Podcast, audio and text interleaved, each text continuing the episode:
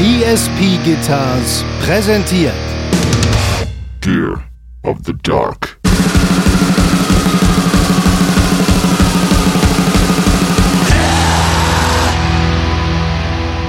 Keyboarder, Freunde. Alter, ja. Ich glaube, es geht los. Simon, ich bitte Ja, dich, das ist mein Keyboard-Kumpel. Dritten Grades, Alter. du weißt, was Phase ist.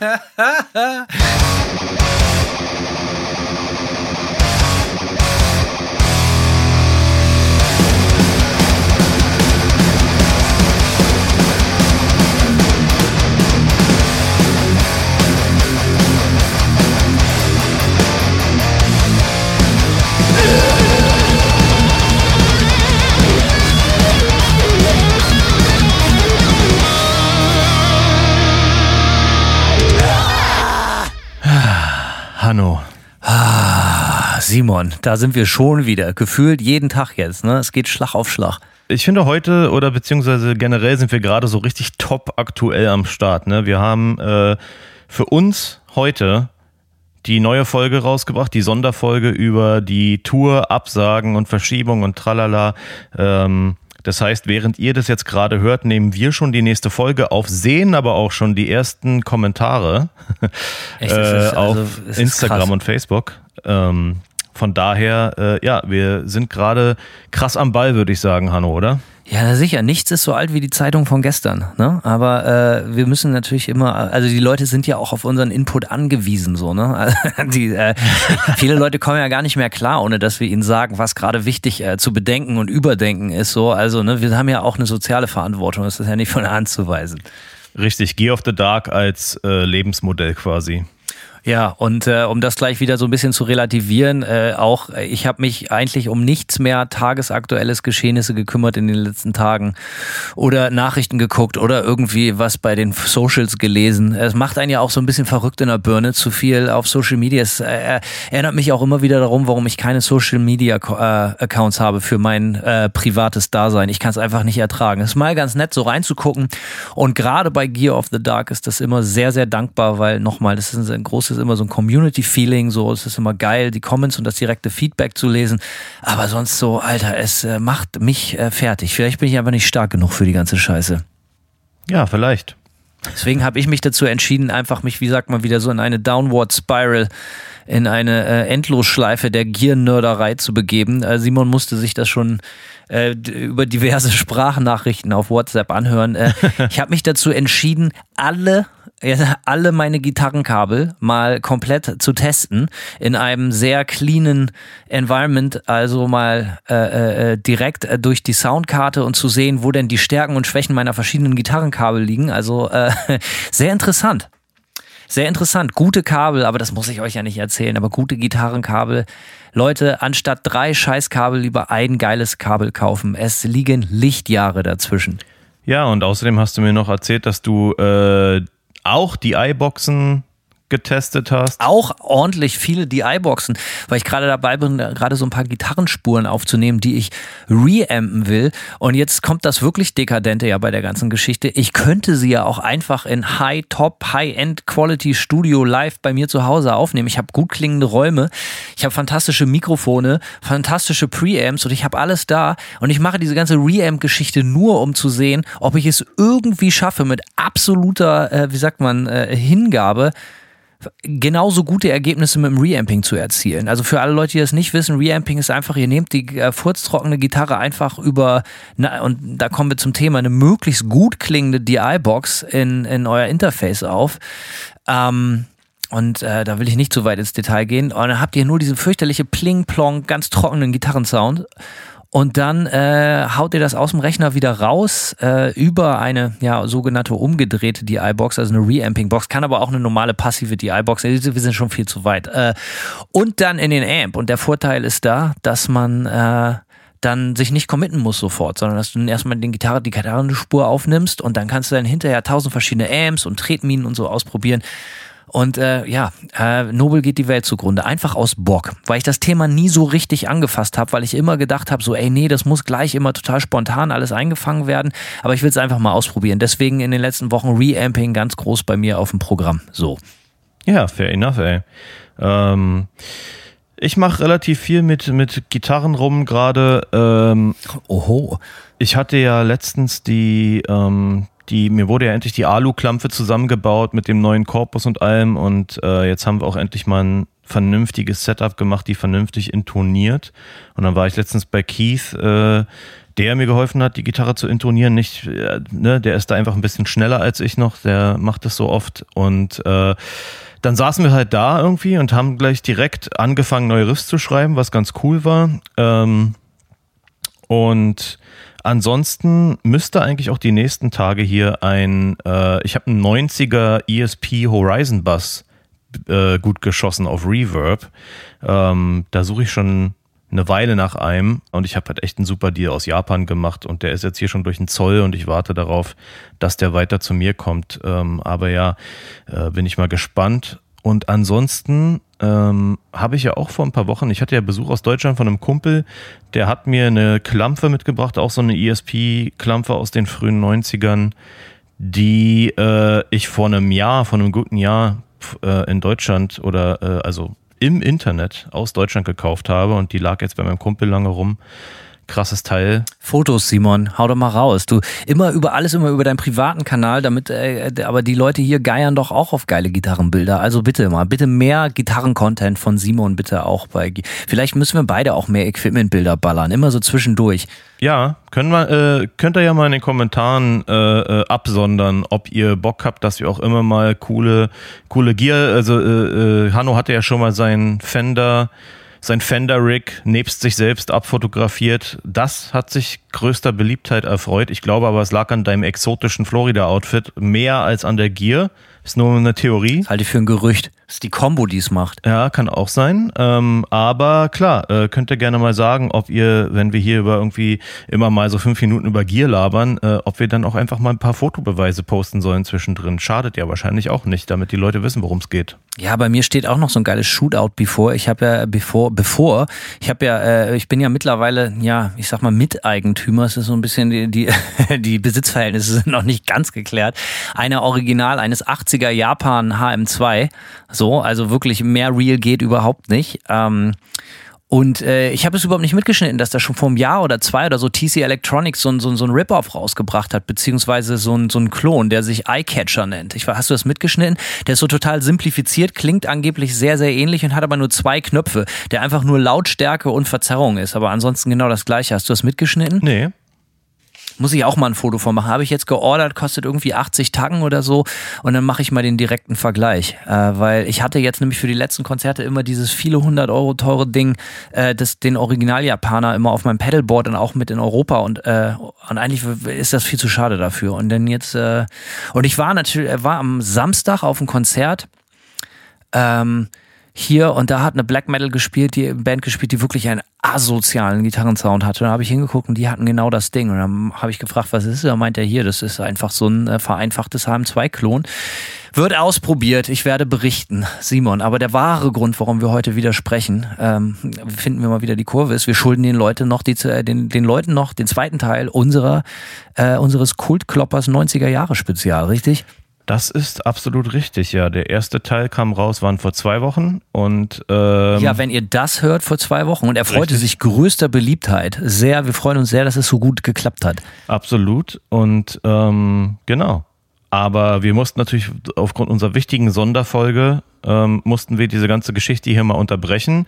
Aber heute. Extrablatt, Extrablatt. Genau, heute geht's knallhart weiter mit der zweiten Hälfte unserer 90er ähm, Spezialfolge. Da haben wir ja letztens schon einiges äh, abgesondert. Ich habe auch äh, Grüße gehen raus an Jan, äh, schon die erste Nachricht bekommen. Man kennt es, man nennt so ein paar Bands und dann kriegt man so Nachrichten oder Kommentare wie, ja, aber was ist denn mit Band XY und da müsste noch den und den erwähnen und so. Und ich denke mir immer so, Alter, ey, die Folge kann ja nicht 17 Stunden lang werden, so, ja. Äh, wir können ja jetzt aber die Leute haben natürlich das Recht dazu. Ich meine, ich habe damit gerechnet oder wir und äh, ich finde es auch gut zu lesen. So genauso wie einer sich total beschwert hat, wie wir dann bitte äh, äh, die Seasons in the Abyss über die Rain and Blood stellen konnten und so. Äh, Grüße gehen raus, ja. Äh, so gehen die Meinungen auseinander. So sieht's aus. Aber man kann natürlich nicht äh, von allen die Lieblingsbands ähm, hier in dieser Folge runterbeten oder alle Sachen, die in irgendeiner Form wichtig waren in den 90ern. Wir haben ja schon betont, es geht vor allem um 90er-Platten, die die Gitarren- und Popkultur wirklich hart äh, erwischt haben. Muss man sagen, äh, Sachen wie Earth Crisis mögen äh, bei Hardcore, Diehards, äh, diesen Effekt gehabt haben, aber natürlich nicht auf die, aber natürlich nicht auf die breitere Popkultur in dem äh, Ausmaß wie Rage Against the Machine. So darüber müssen wir uns natürlich einig sein. Oder Nirvana genau. oder Cypress Hill, was haben wir da alles genannt? Also oder die Green Day Dookie, Dookie, da haben wir aufgehört, 94, das war das letzte Jahr und das muss natürlich, da sagst du ein wahres Wort, das muss klar sein. Wir kümmern uns hier um Meilensteine in äh, wo natürlich besagte Underground-Bands im Vorfeld dafür gesorgt haben, dass diese Meilensteine erstmal Meilensteine werden konnten oder die Meilensteine haben dafür gesorgt, dass im Fahrwasser dessen andere geile, geile Platten entstanden sind. Es geht hier um einen popkulturellen Kontext und nicht umsonst haben Simon und ich das beide studiert. Genau, habe ich studiert, äh, äh, wie ist es, University of Hard Knocks oder wie es heißt bei Facebook. Ja, Hard Knocks Live, so äh, im Witwenmacher direkt äh, am Alex. Richtig, ja. Nichts anderes gemacht, als zu Hause zu sitzen und die 90er zu studieren. Also, und wie gesagt, es geht nicht darum, eine Platte über eine andere zu stellen, sondern äh, wir gehen ja auch so ein bisschen unsere Vita zurück, wie immer. Also ihr müsst es so verstehen, Leute, alles, über das wir hier berichten, es ist ja nie objektiv, äh, äh, Gott bewahre, sondern genau das Gegenteil. Es geht ja darum, was Simon und ich hier so erlebt haben. So Und äh, deswegen freuen wir uns natürlich auf eure Comments, weil wir von euren Comments natürlich auch keine objektive, sondern eine subjektive Meinung fordern. Alles klar. Es geht also weiter mit 1995. Das Album, was wir uns hier für 95 rausgesucht haben, äh, wird natürlich auch den einen oder anderen direkt zum Kotzen bringen, ist aber popkulturell unglaublich wichtig. Und zwar haben wir uns stellvertretend für das ja sehr durchwachsene äh, Jahr 1900, aber auch, also durchwachsen ist falsch, aber sehr facettenreiche Jahr 95 für Oasis What the Story Morning Glory entschieden. Und ja, ich weiß, weder Simon und ich hören jetzt große aus, äh, Oasis. Wir legen aber auch nicht so oft die Green Day Dookie oder so auf. Darum geht es gar nicht, sondern es geht darum, was ist 1995 musikalisch passiert. Und da ist passiert, dass, Mainst äh, dass das Oasis so on top of the game des Mainstreams waren. Also das ist, glaube ich, die zweite oder dritte Oasis-Platte. Jetzt darf ich mich da nicht zu weit aus dem Fenster lehnen. Auf jeden Fall ist der Mega-Hit Wonderwall da drauf, der natürlich auf keiner Superfete fehlen darf. Ja. Ähm, und äh, ja, also hör, hörst du gerne Oasis, Simon? Nein, ich habe, also ich höre tatsächlich aus freien Stücken nicht Oasis, äh, ohne jetzt aber auch gleichzeitig irgendwie Scheiße drüber labern zu wollen. So, weißt du, ich meine, also es ist so eine Sache, die jetzt für mich relativ Das zweite Album, ja. Ja, es ist für mich relativ irrelevant. Ähm, ich habe mir die Platte natürlich im Vorfeld dieser Folge hausaufgabenmäßig brav angehört. Ähm, ich muss sagen, dass ich manchmal schon auch abgeschaltet habe intellektuell, ja, und dann einfach äh, wahrscheinlich angefangen habe zu sabbern. Aber ähm, es ist schon auch nachvollziehbar, warum die Band diesen krassen Erfolg hatte und, und warum dann auch, also ich sag mal so, man kann ja echt sagen, die haben ja dann dieses ganze Brit-Pop-Ding losgetreten, was ja einen gigantischen popkulturellen Impact hatte, äh, zumindest in Europa. Ich kann schwer einschätzen, wie das in den USA war damals, aber äh, ja, keine Ahnung, ist äh, ja, es ist weder aggressiv scheiße, da werden mir viele widersprechen. Ich denke, viele finden es aggressiv scheiße, aber wenn wir ganz ehrlich sind, wenn wir versuchen, objektiv zu sein, ist es halt so ein bisschen Plätschermucke, die keinem wehtut. Ähm, und ab und an versteht man bei einer hittigen Hook auch, warum die Songs so viel Mass-Appeal hatten. Das ist so mein Ding. Also über Oasis muss man ja voll. Ich kenne, ich habe in meinem Bekanntenkreis Leute, die sind richtig Oasis Ultras, also richtig die Hard Fans, okay. also bis heute, so richtig Hardcore, so ne und äh, ich, ich bin so, äh, wenn ich so einen bestimmten Pegel habe, kann ich da ganz gut drauf. So, ich kann jetzt auf keinen Fall Wonderwall hören, aber so ein Song wie Don't Look Back in Anger oder Roll with It, ähm, das sind halt schon richtig schmissige Songs und äh, natürlich, das geben die Gallagher-Brüder ja auch sehr gerne selber zu.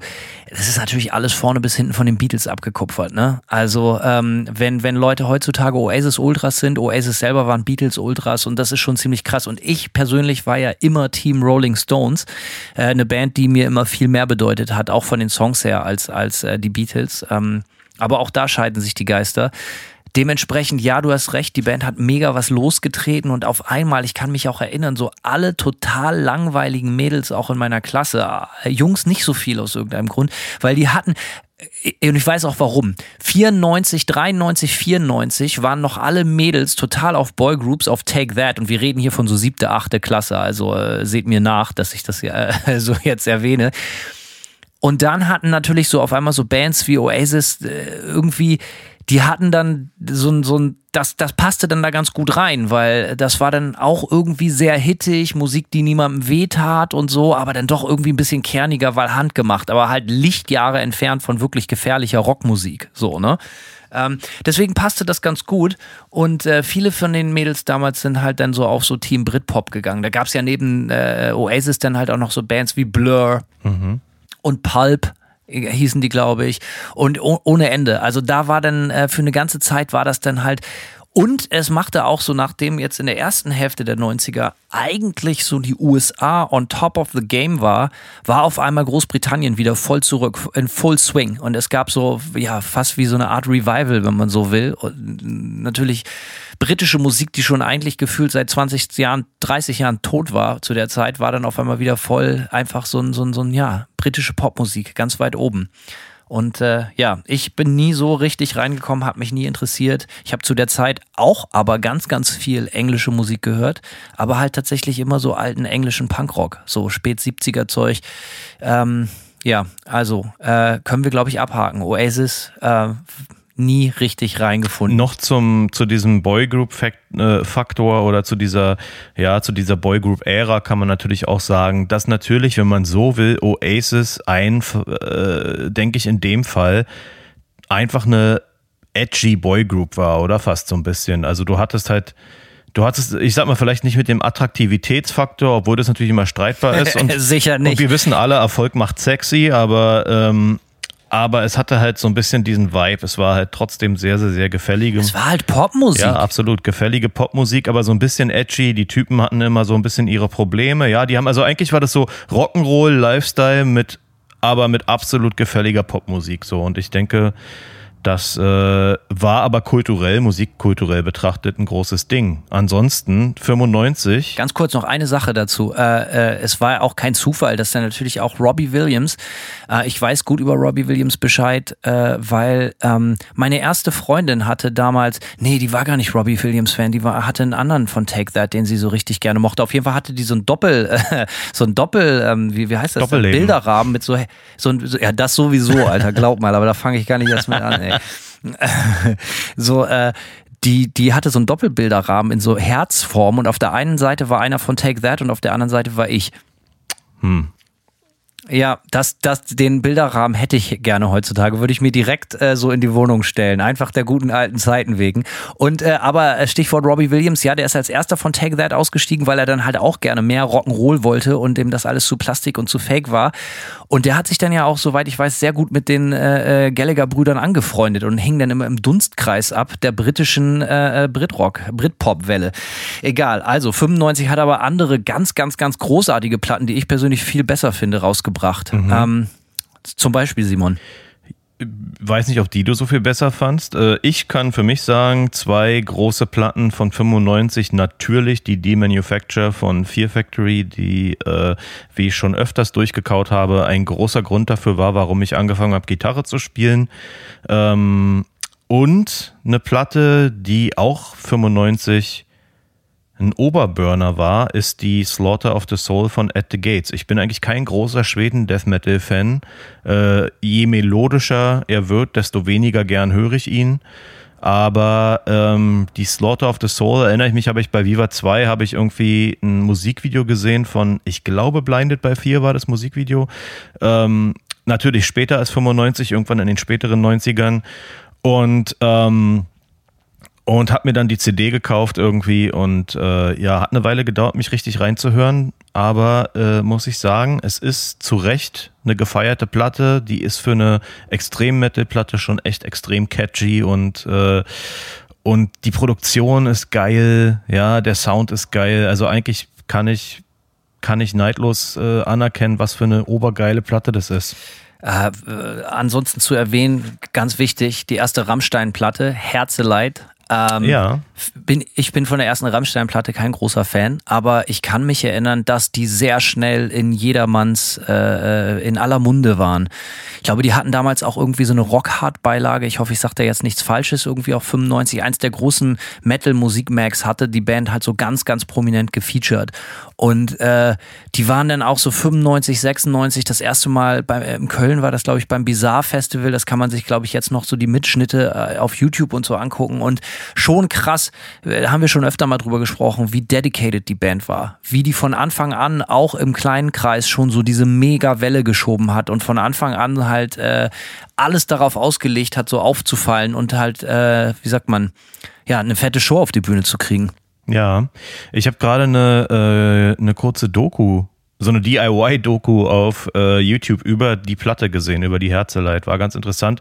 Ich habe äh, Rammstein erst mitgeschnitten als, als Jugendlicher, als die Sehnsucht rauskam. Ich erinnere mich, ich war in Berlin im... Äh, Oh, wie heißt so ein riesen Buchladen in Berlin bei der Friedrichstraße, die natürlich auch eine CD-Abteilung hatten und da waren so riesen Pappaufsteller von der Sehnsucht, wo die so, äh, keine Ahnung, Gabeln über den Augen hatten oder so ein Scheiß, wo man ja die, die CD, die CD mit, äh, mit einem Cover von jedem einzelnen Bandmitglied kaufen konnte, was natürlich auch smart war, weil es dann mit Sicherheit Die Hard Fans gab, die natürlich Wie heute mit den Bechern.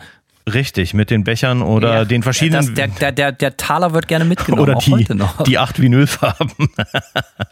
Das geht echt gar nicht, Alter. Machen sowas.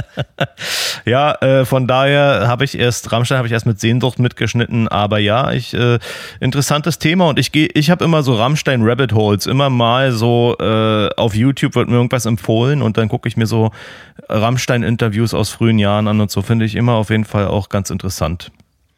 Ich finde die Band auch so wahnsinnig geil, weil die halt so organisch gewachsen ist, weil das ist halt so 100% real, der ganze Background dieser Band, auch noch mit Feeling B, äh, Feeling B, der ganze Ostkram, der da noch hintersteckt und so diese DDR-Historie. Und äh, ich finde die Band auch wahnsinnig interessant. Ich hatte die vorher auch immer eher so, oh, Alter, lass mich damit in Ruhe. So, weißt du, was ist das denn für Mucke? Und dann, das kam auch wahrscheinlich so mit der Sehnsucht oder so, ich weiß es nicht, aber das kam vor allen Dingen über Freunde, die dann gesagt haben, so, ja, ich weiß, du stehst da nicht drauf, aber hör dir das mal an. Also wirklich mal, versuch mal, das wirklich als Musiker zu hören. Und da habe ich dann halt langsam begriffen, was dafür auch für ein, für ein ja, Genie und stückweise auch Wahnsinn hintersteckt. Und ey, am Ende des Tages, ne, äh, auch einfach immer Respekt für, wenn eine Band eine gute, unterhaltsame Show auf die Bühne macht. Und ich glaube, da gibt es keinen, der weltweit krassere Sachen macht als, als Rammstein momentan. Kann man wohl so sagen. Sonst 95, ey, war auch, äh, oh, Alter, so, ich, ich habe hier gerade meine Aufzeichnung, so viele geile Platten. Smashing Pumpkins, Melancholy and the uh, in, Indefinite Infinitive Sadness, wie heißt sie? Infinite, glaube ich, Infinite Sadness. Ja, ihr ihr wisst, welchen wir meinen, diesen, diesen Megabrecher. Auch ein Epos, ein Meisterwerk von Platte. Und natürlich gab es auch schon ultra wichtige und geile Smashing Pumpkins Platten vorher. Aber für mich war die Band mit der Platte auf dem absoluten Höhepunkt ihres Schaffens, wenn du mich fragst. Ja, krasse Band. Ist nicht meine Lieblings-Smashing Pumpkins, aber äh, sie ist sehr, sehr geil. Ich habe die Band auf jeden Fall. Ich hatte auch mal so eine Smashing Pumpkins Phase eine Weile. Ähm, und ja, es ist auf jeden Fall ein Meisterwerk, kann man nicht anders sagen. Oder und hat natürlich auch einen popkulturellen Einfluss wie nur was gehabt. Jetzt kommt Hanno mit seinem achtfarbigen Ja, genau. Vinyl-Boxset. Ja, halte ich fest. Ich habe natürlich dieses Boxset, dieses mega Deluxe Boxset und weißt du, warum die so glänzt? Noch nicht mal ausgepackt. Ja. so, aber da ist sie tatsächlich. Melancholy and the Infinitive Sadness. Äh, nee, Infinite. Ja, Infinite. In Sadness, ja. Viermal LP, 180 Gramm Vinyl, zwei Bücher, Personal Notes, Fotos, Lyrics und more. Ja, muss ich mal auspacken, auspacken. Also wirklich geile Platte. Acht Vinylseiten hier drauf. Und jetzt kommt der Megakracher. Dann habe ich die auch nochmal als CD-Version auch nicht ausgepackt. Wie geil ist denn bitte, dass die CD-Version der Box genauso groß ist wie die LP-Version? Was ist das denn? Alter, weil da, keine Ahnung, weil da sechs CDs und DVDs und all sowas drin sind. Also ist schon geil. Also wie gesagt, für mich die, und ich habe die, weil die Band, wie gesagt, ich war nie Die Hard Smashing Pumpkins Fan, aber immer wenn ich sie höre, frage ich mich, warum eigentlich nicht. Fair enough. So, also äh, wirklich großartige Band und wie gesagt, mit der Platte für mich auf dem Höhepunkt ihres Schaffens. Äh, aber auch noch andere weitere geile Platten habe ich hier aufgeschrieben. Ähm, äh, Garbage Ähm, ganz, ganz mit Butch Vig, der seines Zeichen äh, äh, äh, Produzent von der Nirvana Nevermind-Platte, da Schlagzeuger bei Garbage. I'm only happy when it rains, weißt du? Hm, Ja, Ähm, ist, äh, bin ich nie so, ist mir zu schluffig irgendwie.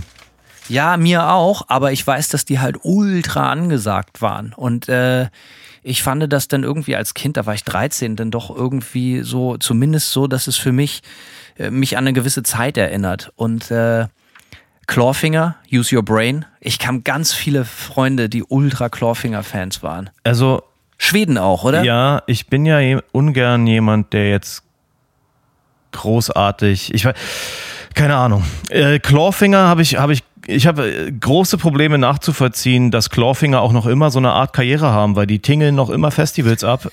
äh, ja, die, also ich, äh, und ich finde das jetzt so ein bisschen gemein, weil ich ähm, mit dem einen ich glaube, der spielt ja Keyboard. Ähm, der ist so ein bisschen im Dunstkreis von Freunden von mir unterwegs und ein super netter Typ, super korrekt und ich bin mit dem auch verbunden. Keyboarder, Ich glaub, Freunde. Alter, ja. Ich glaube, es geht los. Äh, Simon, ich bitte Ja, dich, das ist mein Keyboard-Kumpel. Dritten Grades, du weißt, was Phase ist. Aber gleichzeitig postet der dann auch immer Fotos von den ganzen Festivals, die Clawfinger spielen und äh, no offense, Alter, aber sowas kannst du auch echt nur noch in Europa anbieten, oder? Also,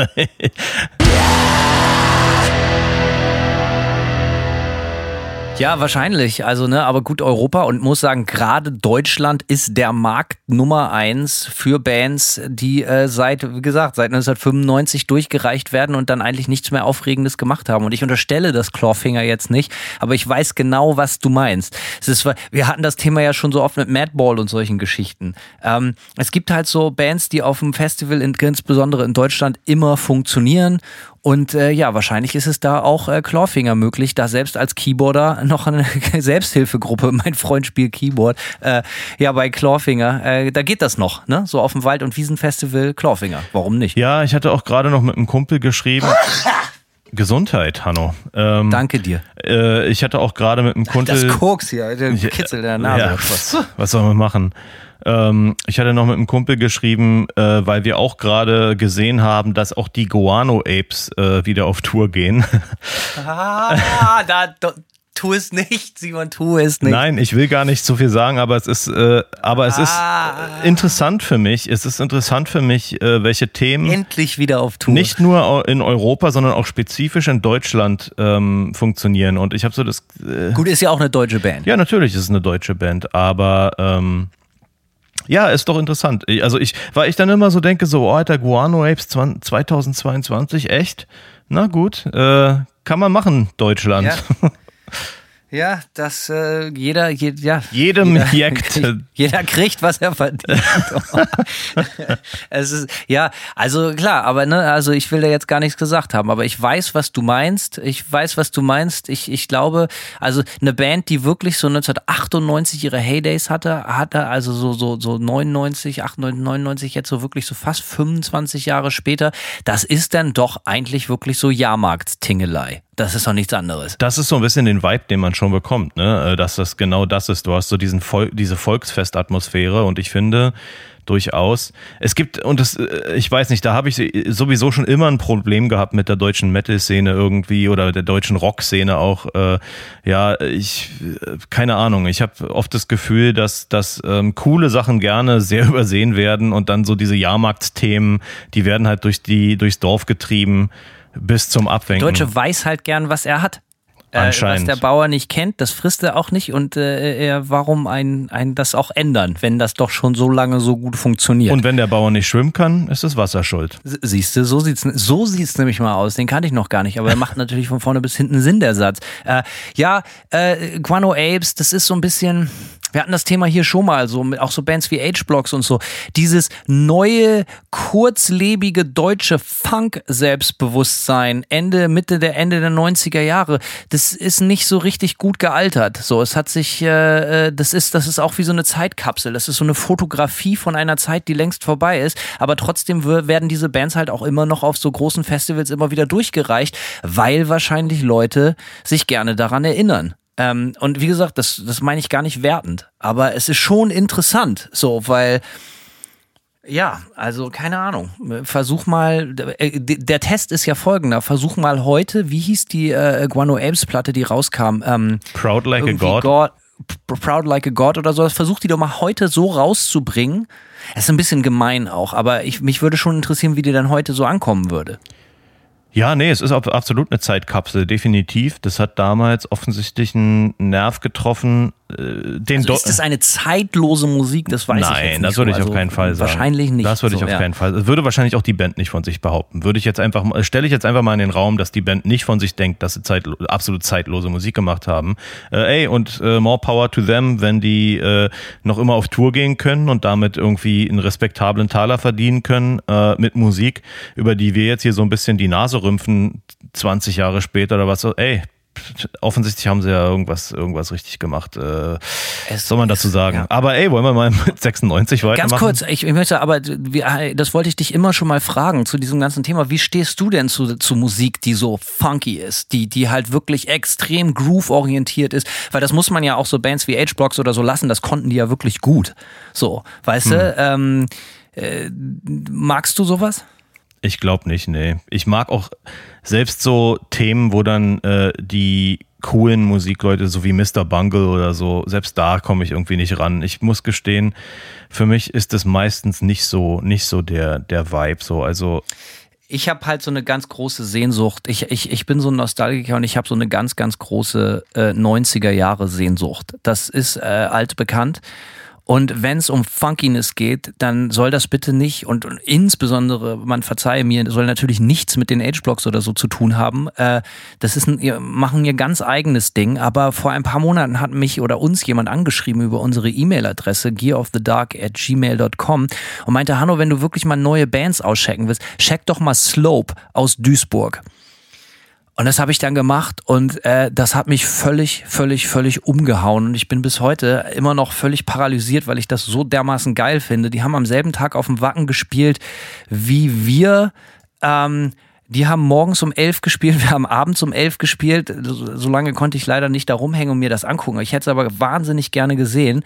Ich weiß nicht, ob du die Band kennst. Nein. Aber die Band machen eigentlich alles, über das wir uns jetzt gerade so ein bisschen lustig gemacht haben, ultra richtig. Die machen natürlich völlig ihr eigenes Ding und ich will diese Band natürlich niemals mit den eben benannten Bands in einen Topf werfen. Das meine ich überhaupt nicht. Aber wenn wir über Groove und Funk sprechen, ähm, ich bin völlig umgehauen. Slope aus Duisburg. Wir machen das ja relativ selten hier mit den absolut direkten Shoutouts, aber ich kann mich nicht mehr länger kontrollieren. Dem- Der Band stimmt einfach alles, wie die Typen aussehen, auch das Merch, wie die Platten aufgenommen sind. Hör dir das mal bitte an, Simon. Ähm, ich glaube, die neue Platte heißt Street Heat oder so. Äh, äh, also, Grüße gehen raus. Ich kenne die Jungs nicht, aber ich bin höchstgradig äh, verliebt. Ähm, okay, ich werde es ja, auschecken. äh, sehr, sehr, sehr, sehr, sehr geile Band, wie ich finde. Ähm, ja, geile Drums, geiler Bass. Äh, äh, wirklich, also hat mich echt umgehauen und äh, wie gesagt, 90er Jahre, äh, die, die Jungs werden wissen, was ich meine. So, 90er Jahre, ich bin ein großer Fre- Freund und Ästhet, wenn es darum geht. Okay, äh, machen wir mal weiter. 95 ist vorbei. Wir kommen ins Jahr 1996. Was sind denn deine persönlichen Erinnerungen ans Jahr 1996, Simon? 13 warst du? Nee, 11. Elf, ja, ich habe keine Erinnerung. Null.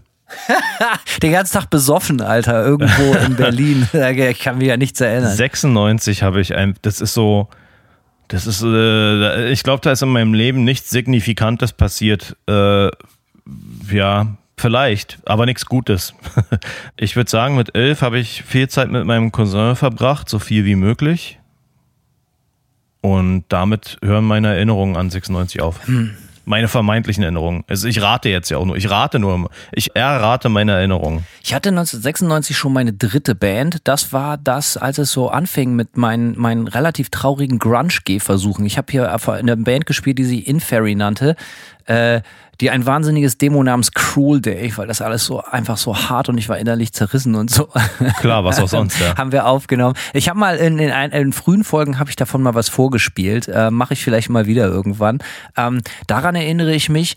Ich erinnere mich, dass es das Jahr angefangen, da war ich 14, wo ich angefangen habe, äh, eine Designerdroge namens Bier für mich zu entdecken und da auch ganz viel äh, von getrunken habe. Das hat mir ganz große Freude gemacht. Habe ich bis heute nicht mit aufgehört. Ähm, und ja, das war ein regnerischer, grauer Sommer. Ich erinnere mich auch da noch dran. Und ähm, ja, der Rest verblasst, verblasst wie immer in so leicht melancholischer, trauriger Teenage-Depression. Ähm, hm. Verliebt war ich damals auf jeden Fall. Und Musik habe ich gehört. Ähm, was haben wir 96 gehört, beziehungsweise was kam 96 raus, Simon? Worauf, welche Platte haben wir uns geeinigt für 96, die so einen Meilenstein gesetzt hat, was das Umdenken in Musik, in Rockmusik, gitarrenorientierter Musik für 1996 betrifft? Wir haben ausgewählt äh, Marilyn Manson Antichrist Superstar. Hurra, ganz genau so haben wir es gemacht. Ähm, bist du Fan von A, äh, Mr. Mrs. Manson und der Platte? Ähm, ich glaube, die Antwort darauf ist so ein bisschen Jein. Ähm, ich hatte mal, ich hatte mal so ein bisschen so eine Phase, äh, tatsächlich auch als ich schon ein bisschen älter war. Ich habe dann irgendwann Manson für mich nochmal neu entdeckt und dann äh, ich würde sagen, die drei Platten, die ich gehört habe, waren die Antichrist Superstar, die, ähm, oh, wie heißt sie? Die Mechanical Animals, das war so meine Manson Lieblingsplatte.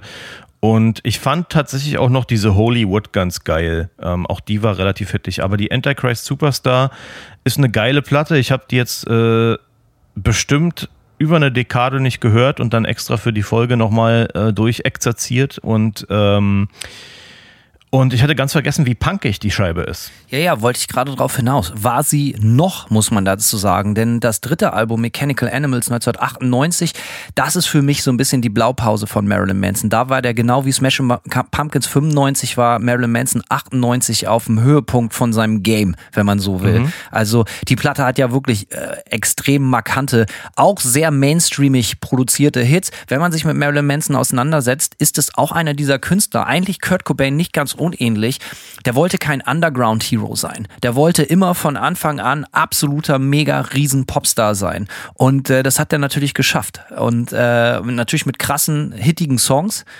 Ähm, aber natürlich auch eigentlich, ich weiß gar nicht, wir haben ja so eine Folge über Image gemacht. Ey, mir fällt gerade brühend heiß ein. Ich glaube, da hatten wir das Thema Marilyn Manson hatten wir überhaupt nicht drin in unserer Beispielliste von Bands, die ein starkes oder extremes Image vertreten und sich darüber definieren, oder? Ja, und es ist, äh, wo wir auch gerade über Rammstein gesprochen haben, da gibt es diverse Parallelen, würde ich sagen, weil die wahrscheinlich auch ein Produkt einer ähnlichen Epoche sind.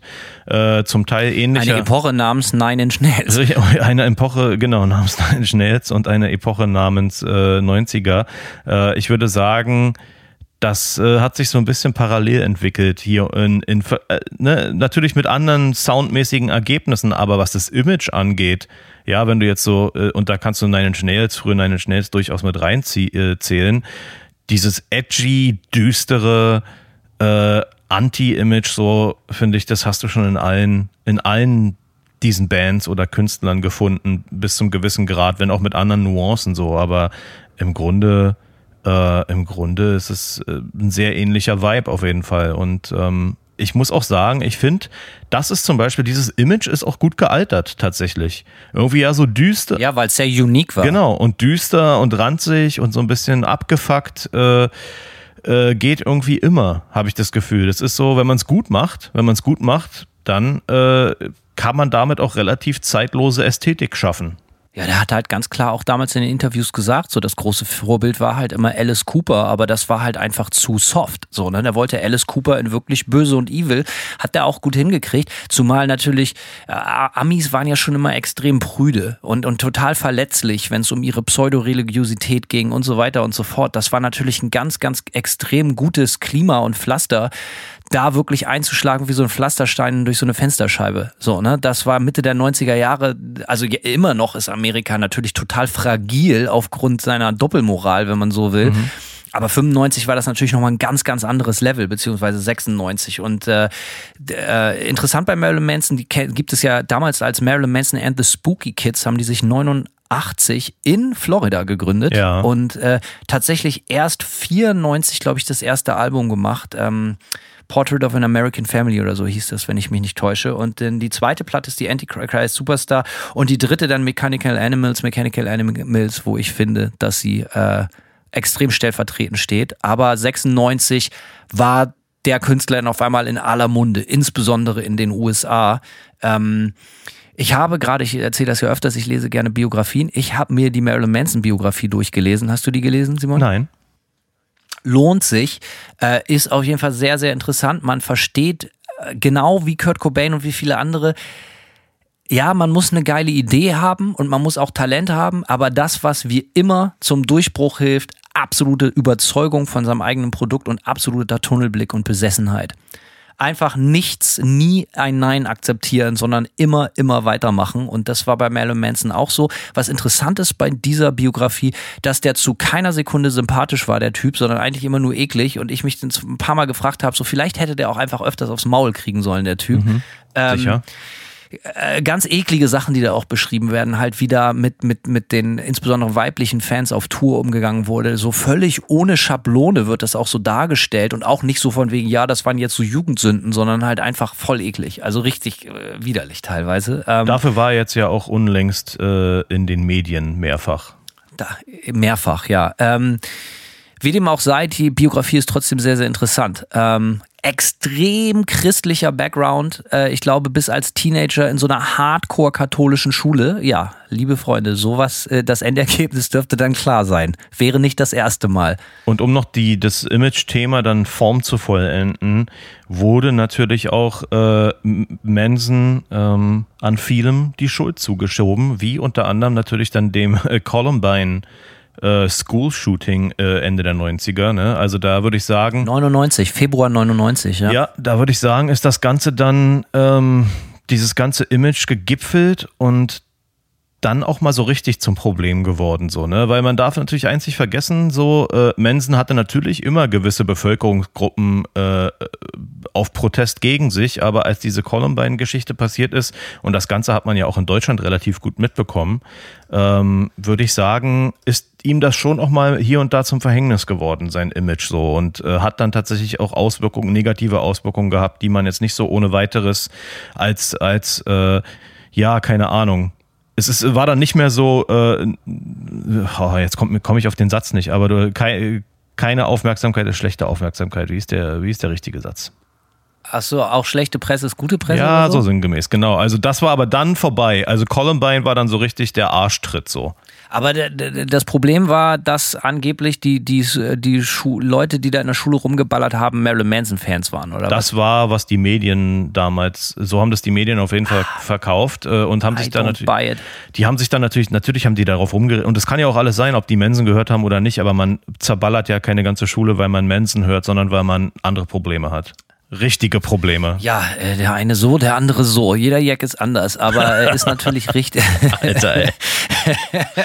ist, ist, ist, ja gut, du steckst ja nicht drin, nee, aber was ich sagen will, ist natürlich absoluter Mumpitz, ne? So, ich meine, seit dem ersten Tag von Rock'n'Roll Musik ist es so, dass irgendwie der Inhalt selbiger verantwortlich dafür gemacht hat, dass irgendwelche äh, Leute, irgendwelche Leute schwängern oder umbringen oder irgendeine Scheiße. Ist natürlich absoluter Blödsinn. Aber ich gebe dir recht, ich glaube, da wurde das medial so hoch gekocht, dass du das dann nicht mal mehr als lustig empfinden konntest als Künstler, weil dir natürlich dann auch dein Standbein wegbricht, wenn deine Shows überall abgesagt wurden. Kann ich mich aber nicht erinnern. Ich weiß, dass sie, glaube ich, 99 noch Headliner auf dem Hurricane Festival waren und so, also in Deutschland. Gut, ja. Und 99 war das ja, das, also es war, war jetzt nicht, aber ich glaube, der Typ musste sehr viel durch Talkshows und Interviews gereicht werden und sagen so, ja, ich habe diesen Kindern nicht gesagt, dass sie bitte andere Leute in der Schule umbringen sollen. Also möchte ich jetzt auch nicht in seine Haut stecken. Ähm, ja, äh, aber da hört mein Mitleid dann für Herrn Mason auch schon auf. Ich denke, der Effekt war in Deutschland natürlich nicht so, ja, äh, nicht so extrem wie in den USA. Ähm, also, dass der hier noch irgendwie Festivals geheadlined hat, wundert mich nicht, aber der mediale der mediale Fallout, sage ich mal, in den USA war schon ziemlich groß, so, das kann man schon sagen. Ähm, aber um mal sonst über 96 zu sprechen, was waren denn für dich wichtige Platten in diesem Jahr? Was hast du dir noch rausgeschrieben? Ja, für mich witzigerweise persönlich gar nicht so. Ich, ich, wenn ich mich nicht täusche, kam die äh, Sepultura Roots auch 96 raus, oder? Das ist, glaube ich, richtig. Oh, Alter, das, ich, ich habe Angst, dass ich was Falsches sage, dass uns die Comment-Section wieder zermalt. Ähm, während ich spreche, versuche ich zu tippen, Serpol Tura Root. Was ich sagen wollte, ich kann mich erinnern, dass das eine unglaubliche Enttäuschung war für mich. Viele Leute, ja, 96, 20. Februar. Mhm. Viele Leute lieben das Album. Ich war als Nachfolger von der Chaos AD unglaublich enttäuscht mit meinen zarten 14 Jahren schon. Ich war noch nicht mal 14, ich war noch 13, als die rauskamen und ich dachte so, was soll das denn jetzt? So, ne? Also, ich habe diesen ganzen Hokuspokus mit mit diesen, mit der Trommelei und, und so. Ich weiß, dass es natürlich kulturell und, und, und so total wertvoll ist für die Band, aber ich habe es einfach nicht kapiert. Ich wollte einfach, dass das so weitergeht wie auf der Chaos AD. Mir war das zu viel, ähm, pretentious irgendwie. Also es ist natürlich gemein jetzt, das sozusagen. Ich weiß, dass es für die Band total wichtig war, diese Platte, aber ich äh, stand überhaupt nicht drauf. Ja, und deine Meinung ist auch nicht unpopulär. Also ich kenne tatsächlich wenig Leute, die sagen, jetzt die Roots ist für die das absolute Überalbum. Ähm so eine Kunstplatte, schon wenn ich unterbreche, aber das ist so eine andere Künstler, die so ein bisschen, äh, die haben dann so, ey, wir haben jetzt ein paar absolute geile Metalbrecher hingelegt und jetzt werden wir mal, müssen wir so ein bisschen arty werden. Ja. So, wir brauchen so ein extra Gimmick. Und das ist genau das Problem. Don't do it. Gleichzeitig aber dann natürlich auch die absolute Hingabe an den New Metal. Das ist so eine komische Mischung, ja. Du hast halt so, auf der einen Seite sind die dann so in den New Metal rein, äh, super konsequent, aber auf der anderen Seite, wie du sagst, so sehr künstlerisch und sehr experimentell und äh, ja, es ist eine komische Mischung, die meiner Meinung nach auch nicht aufgeht. Natürlich ist der Titeltrack ein Hit, ja, kann man nichts anderes sagen. Äh, kann ich ja. auch heute neidlos anerkennen. Ich erinnere mich auch noch an einen Song namens Spit auf der Platte, den ich ganz geil fand. Sonst kann ich auch nicht sagen, dass, die, dass ich die Platte gut finde, geschweige denn durchhören kann. Ich glaube, die war auch sehr lang. Also einfach so sehr, sehr aufgeblasen alles. Was ich 96 mir rausgeschrieben habe, Freak Show von Silverchair tatsächlich. Kam die nicht 97? Also ich bitte dich, Simon, das muss ich jetzt mal kurz gucken. Ja, gucke mal, ja. Ich hätte jetzt gesagt 96. Silverchair Freak Show. Äh, Freak Show 96. Du hast. Ähm, Moment. Nee, es war, die kam Anfang 97. Ich hab mal wieder recht. Also vergiss alles, was du gesagt hast, Simon. Was ist denn da los? Freak Show. Ja, ich habe natürlich recht. Also mit Jahreszahlen fickt man mich eigentlich ungern und auch in diesem Fall nicht. Sie kam 97, die Freak Show. Ah ja, interessant. Februar 97 sehe ich hier auch gerade. Ich war ja echt überzeugt, dass die von 96 ist. Naja, gut. Dann äh, sprechen wir über Freakshow äh, nächstes Jahr. so machen wir es. Also, was man natürlich noch nennen muss, äh, ist die Evil Empire. Tatsächlich vier Jahre nach dem Release von, vom Debüt von Rage Against the Machine, was wir in der ersten Hälfte äh, der 90er Kultklopper, also in der ersten Folge, extrem abgeheilt haben. Äh, das ist natürlich äh, krass, ne? dass sich so eine Band vier Jahre Zeit lässt, nach dem Debüt die zweite Platte rauszubringen. Und dann auch sehr, sehr erfolgreich. Ne? Die, die Evil Empire, mich hat die nicht mehr so interessiert, ist aber auch eine derbe Platte. Ähm, ich habe da halt einfach so ein bisschen schon zu dem Zeitpunkt so diesen ersten, äh, wie sagt man, diesen Aha-Moment äh, verloren für die Band. Aber das zeigt, dass die Band einfach unglaublich lange ultra äh, busy war. Ob des Erfolgs des Debütalbums. Die waren, wurden, wurden durch jede Show, durch jedes Land 10.000 Mal gereicht und so. Und die mussten halt spielen, spielen, spielen, spielen, spielen. Und so hat das äh, das Nachfolgealbum äh, vier Jahre gedauert. Finde ich krass. Ja, an der Platte ähm, fällt mir noch ein, Geiles Cover, wie ich finde. Ja, Cover ist cool. Die Produktion war cool, hat mir sehr gut gefallen. Der Sound. Ähm, und ähm, der Song Bulls on Parade ist einer meiner Lieblings Rage Against the Machine Songs. Den haben wir mit W-Farm auch oft als Line-Check-Song gespielt. Hm. Ja. Interessantico. Ja, war ich nicht dabei, aber hätte ich gern gehört.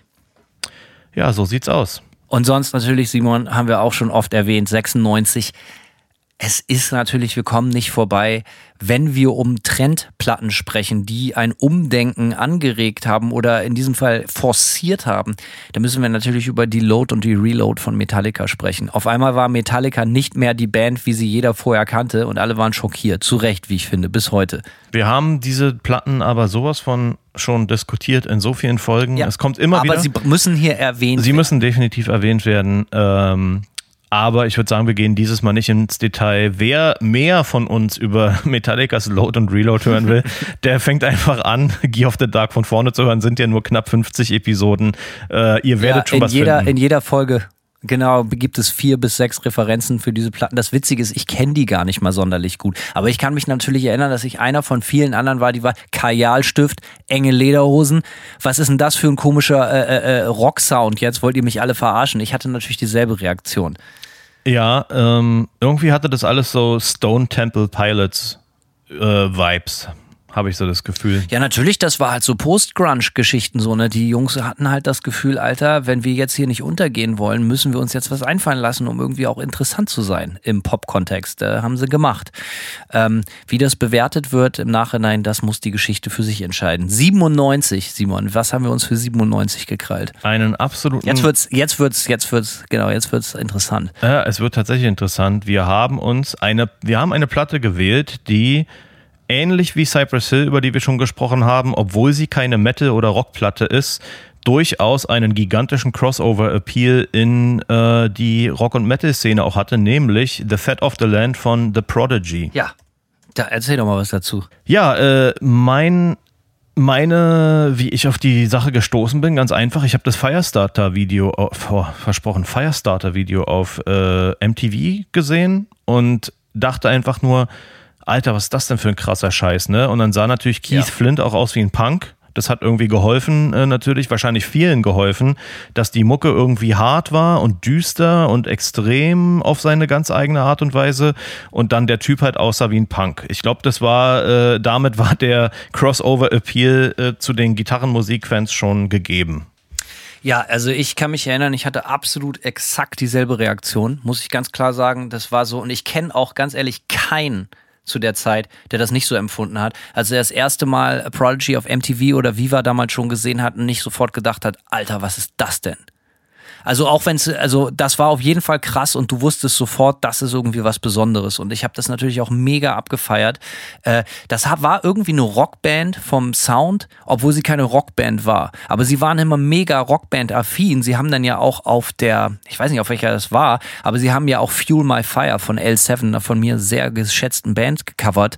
Ähm, und äh, ja, es gab diese komischen Punk- und teilweise Metal-Momente auch bei Prodigy und das dann halt natürlich auch auf so einem Höhepunkt, wo auch so Drum and Bass und so Breakbeats äh, Beats in den Mainstream gestoßen sind, insbesondere aus England halt. So, ne? Das war Musik, mit der ich mich heute nicht bis heute nicht anfreunden kann, aber das war so, wo natürlich parallel zu der ganzen Rockmusik, über die wir sprechen, sich natürlich auch äh, Elektromucke, so gerade so Jungle, Breakbeats, Drum, Bass und so in der zweiten Hälfte der 90er Jahre so in den äh, äh, Dank auch so, so, so, so Soundtracks wie so Trainspotting und so hervorgekämpft haben.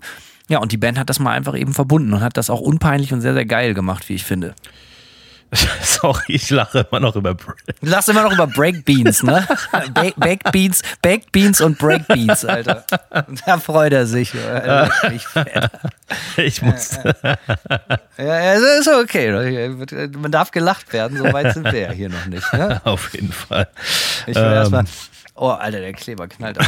Rapid Fuse, neun, tatsächlich ein 39 Sekunden Kleber. Alter, wird hier direkt richtig Klebstoff inhaliert. Ach, da, da lache ich ja, einmal, schon, ich, da lache ich einmal mach, über einen Versprecher.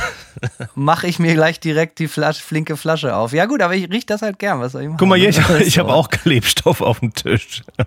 Was hast du da? Äh, ah, du hast auch Kleber? Ja. Auch Sekundenkleber? Ja. Ich bin ja das Wissen. Okay, mal kurz jetzt a private. Aber ich muss den eben kurz aufkleben hier, sonst wird das trocken. Sekunde. Ach scheiße, jetzt falsch rum. Oh Mann, nein. So, äh, ja, ja, Klassiker. Ey. Ah, ich bin ja großer Musikfan, also manche Leute wissen, I'm, I'm a Music Fan, I'm a real Music Fan. Äh, die wissen es ja so. Ich bin, ich bin großer Tierfreund, ich mag Esel und meinen Hund und so. Aber ich bin auch, wenn ich noch ein Hobby benennen müsste, ja, Kleben. dann ist das Kleber. Also wirklich, ich finde Kleber richtig, richtig geil. Das ist kein Scherz. So, umso verrückter und, und geiler und krasser und extremer der Klebstoff ist, umso geiler werde ich. Und das meine ich Bier ernst. So, Hobbys, Magnete und Kleber, aber Klebe ins, Kleber insbesondere. Ja, passt natürlich auch, also man muss natürlich auch sagen, dass Prodigy. Boah, ist der geil, ey, wie der schiebt. ja, Prodigy ist natürlich auch die richtige Mucke, um ordentlich Klebstoff zu schnüffeln. Ähm, um mal noch auf ein paar Songs äh, einzugehen, während du da dein Schild mit Sekundenkleber falsch rum verklebst. Äh, ich fand zum Beispiel das Video von Breathe, äh, erinnere ich mich mit diesen ganzen Kakerlaken und so, hat natürlich dann auch diesen Marilyn Manson und Nine Inch Nails Image-Vibe ganz gut aufgefangen. Ne? Ähm, ja, so ein bisschen Ekelfaktor. Ne? Richtig, ne? das war genau. Also ich, ja, äh, Prodigy fand ich schon geil und ich habe auch wirklich gerne die Platte jetzt nochmal gehört als äh, in Vorbereitung auf die Folge. Ähm, Grüße auch an meinen sehr, sehr guten Freund Mario. Ähm, der hat mich mal der hat in Berlin bei einem der großen Veranstalter, Konzertveranstalter gearbeitet und hat mich mal ähm, in den 2010ern, würde ich sagen, auf ein Prodigy-Konzert in der Arena mitgenommen. Und ähm, Mario war immer ein riesen Prodigy-Fan. Ich war jetzt kein riesen Prodigy-Fan. Bei mir hat sich das relativ auf diese Platte beschränkt und da auch eigentlich so ein bisschen auszugsweise auf, vor allem auf gewisse Songs. Aber das Krasse war, was mir nicht bewusst gewesen ist, dass man von Prodigy viel mehr kennt, als einem bewusst ist. Ich kannte jeden Song, den die gespielt haben, obwohl der mhm. Großteil nicht von äh, der Fat of the Land war oder, oder die haben so, so viele Songs gespielt, dass der Großteil schon gar nicht von der Platte sein konnte. Also es war ein ewig langes Konzert. Die Leute haben getanzt Kunst äh, in Ekstase. War ein unfassbar geiles Konzerterlebnis tatsächlich, muss ich sagen. Ähm, danke nochmal an Mario. Alle auf Kleber. Hallo. Ja, danke an Mario. Grüß, klebrige Grüße gehen raus. Wie hieß denn der Nachfolger noch? Habe ich überhaupt nicht auf dem Schirm, aber ich kann mich erinnern, ich glaube, es war 98 oder 99, dass denn das Video zu Smack My Bitch Up. Da gab es ja auch so eine Version, die erst nach Mitternacht auf MTV und Viva lief, glaube ich, und eine reguläre Version. Das war auf jeden Fall ein totaler Skandal, das Video. Sex, Kotzen, Drogen, der ganze Apparat. Ganz normaler Kleber. Ganz normaler Klebstoffschnüffeln, äh, Videoclip auf jeden Fall. Ja, es war so First Person irgendwie, ne? Und äh, ja, aber auch ein geiler Song. Ja, ist tatsächlich gut. Ähm, 97, ja, wir haben A Prodigy gewählt, weil obwohl es keine Rockband ist, aber es war eine extrem tanzbare, geile, groovige Band mit Rock-Appeal. So, und äh, hat natürlich äh, zum, zum, zum Umdenken angeregt und da komme ich gleich dann auch noch drauf im Jahre 1998. Was hast du für 97 noch rausgeschrieben? Schnell, schnell. Äh, ich mochte die Around the Fur von den Deftones sehr gerne. Da waren zwar, ähm, es ist ja mal streitbar, ob die Deftones eine New Metal Band sind oder nicht. Ähm, ich würde sagen. Streite ich mich fast täglich drum. Ja, mit Sicherheit. Sicherheit mit, mit allen, die du triffst wahrscheinlich. Ähm, im, ja. im, Supermarkt. Ähm, ja, da sind auf jeden Fall noch so zwei. Ich finde zum Beispiel diesen Song Head Up, wo auch Max Cavalera von Sepultura, beziehungsweise zu dem Zeitpunkt dann war vielleicht schon Soulfly, ähm, ein Feature gemacht, finde ich ganz furchtbar. Also die Songs, die so ganze, die so sehr, sehr latente New Metal Schlagseite haben, finde ich ziemlich kacke, aber ähm, gleichzeitig haben die Deftones ihre, ihre unverkennbare Formel, würde ich sagen, ihre Soundformel auf der Platte entwickelt und ähm, da sind schon wirklich geile Sachen drauf irgendwie. Und die Produktion ist auch geil. Sehr 90s, ähm, äh, wie äh, Terry Date, ja, eine Terry Date-Produktion. Terry Date und die Deftones, finde ich, haben zusammen, äh, abgesehen von ihrer neuesten Platte, die Mumpitz ist, aber haben damals in den späten 90ern und in den 2000ern ein paar Produktionen auch aufgefahren. Alter, ich liebe die Sounds dieser Platten auch. Ja, ich habe mir aufgeschrieben, ähm, also was ich interessant an 1997 finde, es ging eigentlich schon 96 so ein bisschen los. Ähm, aber 97 ging es dann so ein bisschen auch äh, auf den kleineren, mittelgroßen Festivals im frühen Programm los und dass die Leute das wie ich mitgeschnitten haben. Ich war 15, 97 und neben diesen Experimenten wie, wie, wie äh, äh, Prodigy und solche ganzen Geschichten und sehr elektroorientierte Mucke auf einmal, gab es auch ein neu erstarktes Rückbes eine neu erstarkte Rückbesinnung auf äh, äh, Classic Rock Momente. Und das war für mich ein ganz, ganz, ganz, ganz wichtiger Meilenstein in meiner musikalischen Sozialisation Ende der 90er Jahre und zwar die Helicopters mit äh, Pain, The Deuce. Ich glaube, dasselbe Jahr war auch äh, Riding the Tiger von Lucifer, die, glaube ich, wenn ich mich nicht täusche, auf der zehn Platten für die Insel bei mir damit bei ist in der Liste. Mhm. Und äh, so viel Interessantes auch passiert ist, neue Sachen, revolutionäre Styles wie jetzt Prodigy und sowas, gab es dann auch auf einmal Band aus Skandinavien, so Schwedenrock, die sich dann auf einmal wieder auf die alten Helden besinnt haben, so Classic Rock und das einfach voll, volle Kanne mit so jugendlichen Elan rausgeballert haben. Und auf einmal waren, war ich äh, weiß ich noch, das ging über Monate. So, so aus, aus dem traurigen Grunger wurde ein selbstbewusster Jugendlicher äh, mit 15 mit langen, blonden, offenen Haaren, äh, Schlangenleder, Cowboystiefeln äh, einer roter Kissmütze und einer, einer dicken Gürtelschnalle und äh, knallengen Jeans, die meinen Penis hervorzeigte. Also es war eine ganz, ganz schöne Zeit, eine sehr männliche Zeit. Sag mal, Hanno, ähm, wo wir gerade bei den ja. Helikopters sind. Ich habe dir ja vor ein paar Tagen die schicken Helikopters Clocks verlinkt. Kann, kaufst du dir die jetzt ja. oder nicht? Nee, kaufe ich mir natürlich nicht. Denn scheiß Merch bleibt scheiß Merch, egal um welche Band es geht. So, äh, ich habe auch witzigerweise so äh, irgendwelche Kumpels von Nicke Andersen, der hat mit Lucifer gespielt, äh, auf dem Wacken, ein paar Stunden vor uns. Ähm, der lief dann da die ganze Zeit auch rum und ich hatte leider nicht so, ich, ich habe keine Ahnung, der hat mir so viel bedeutet, auch was der gemacht. Das ist ja auch so ein Typ. Alles, was der anfasst, wird geil. Ne? Also das macht einen ja nicht nur fröhlich, sondern auch manchmal wütend sowas. Ähm, und äh, wie gesagt, irgendwie, keine Ahnung, ich, ich, ich war mit dem mal auf Tour. Ich war als Guitar Tag mit der Supportband, äh, mit, mit den Bloodlights auf der Abschiedstour 2008 von den Helicopters durch Europa unterwegs und da hatte ich jeden Abend mit denen zu tun und die Band wurde jeden Abend besser. Voll geil, habe ich glaube ich schon mal erzählt. Krass, auf jeden Fall war das für mich eine Band, die krass zum Umdenken, für auch für mein musikalisches Selbstbewusstsein gesorgt hat. So von wegen Alter, ich war seitdem ich sechs bin auf ACDC und auf einmal so und jetzt schreit's in die Welt hinaus. So, das war eher noch so ein bisschen immer altbacken und peinlich und auf einmal war das wieder cool. Und das habe ich sehr, sehr genossen und das hat mir viele Jahre sehr, sehr gut getan. Und wie war das, mit dem auf Tour zu sein?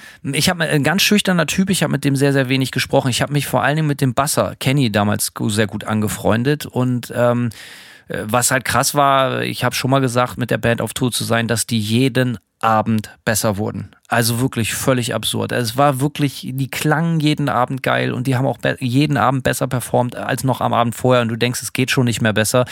Also äh, wer sich ein bisschen damit auskennt, auch eine Band, die Hits äh, ausgeschissen hat wie wenige andere, muss man ganz klar so sagen. Haben den ganz großen Sprung in den USA irgendwann verpasst. Das war so, boah, Alter, Anfang der 2000er, da hatten die, glaube ich, irgendwann einen großen Universal-Deal abgeschlossen und da ist es dann irgendwann nicht mehr weitergegangen. Aber gut, sie sind zurück. Ähm, ja, kann man sich bestimmt immer geben. Tatsächlich auch mit Regen äh, wieder an der Gitarre. Ich habe die damals sogar noch in Originalbesetzung mit Regen 1998 oder 97 sogar noch live gesehen. Und ja, wie gesagt, hat mich völlig umgehauen. Dieses Classic Rock Selbstbewusstsein fand ich unglaublich geil. Hat mir viel bedeutet. Hast du noch was für 97? Nein.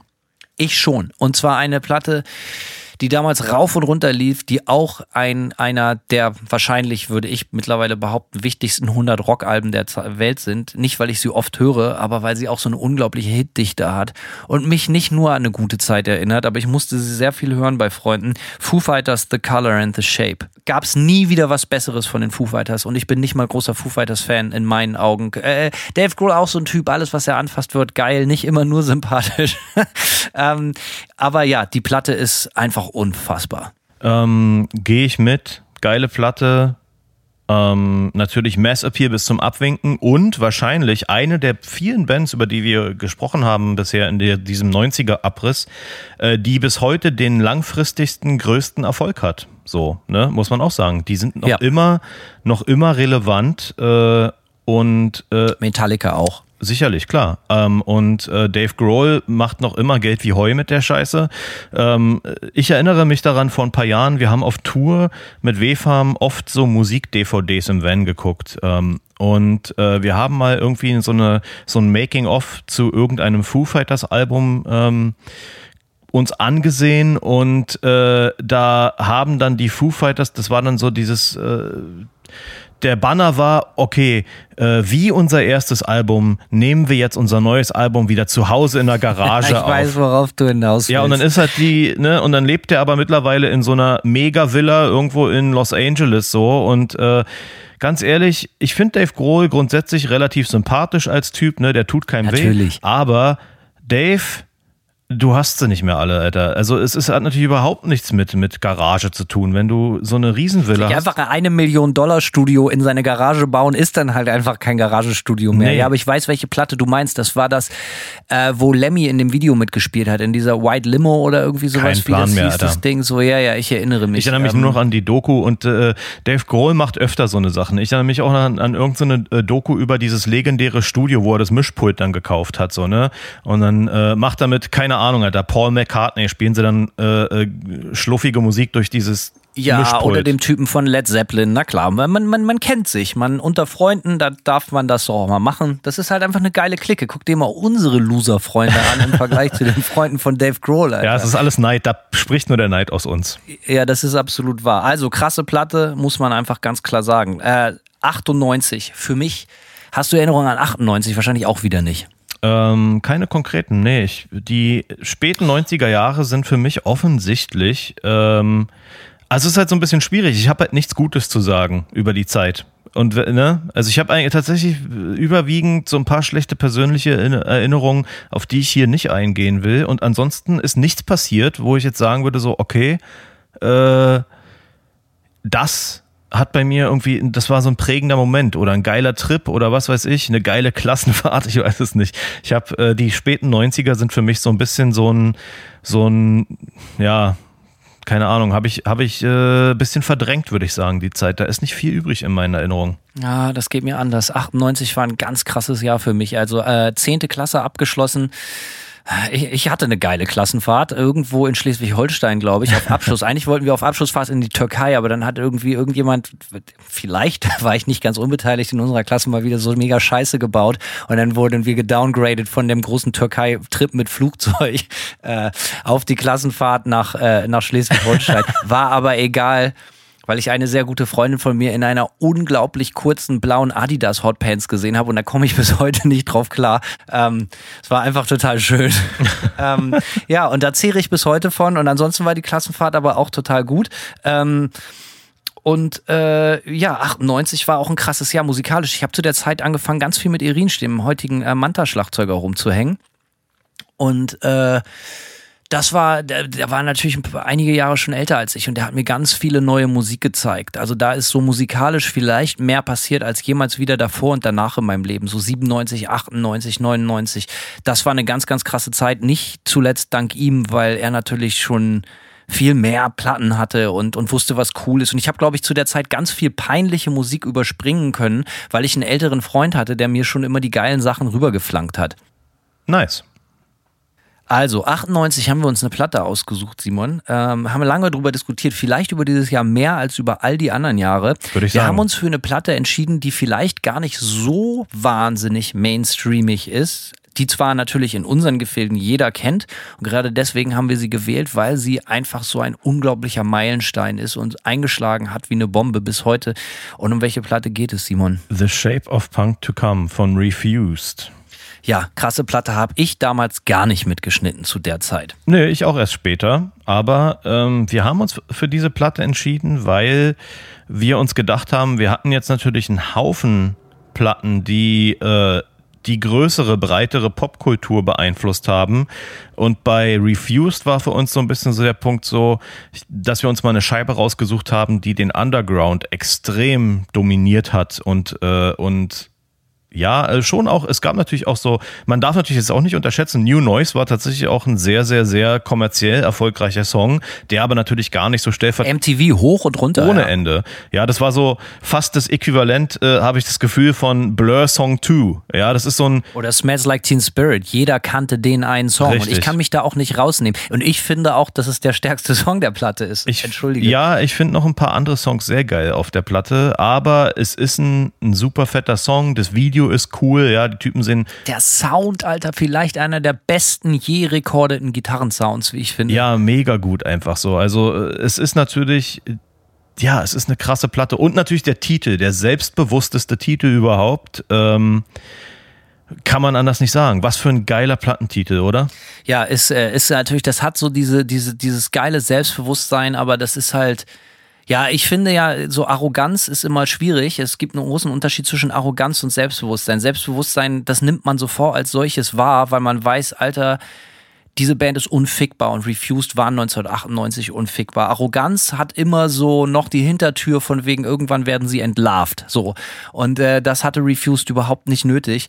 Ähm, ja, krasse Band, ganz, ganz großen äh, popkulturellen Einfluss äh, gehabt, jetzt über äh, unglaublich viele Rip-Offs gegeben. Äh, niemand kam auch nur annähernd an diese Bands ran. Äh, kommen auch aus einer interessanten Clique da aus Schweden, Absolut, also ganz ja. viele Bands drumherum. Äh, auch extrem kredibilen, authentischen Hardcore-Background, die Jungs natürlich. Wie sollte es anders sein? Deswegen kann man seine Platte The Shape of Punk to Come auch mal gerne so nennen.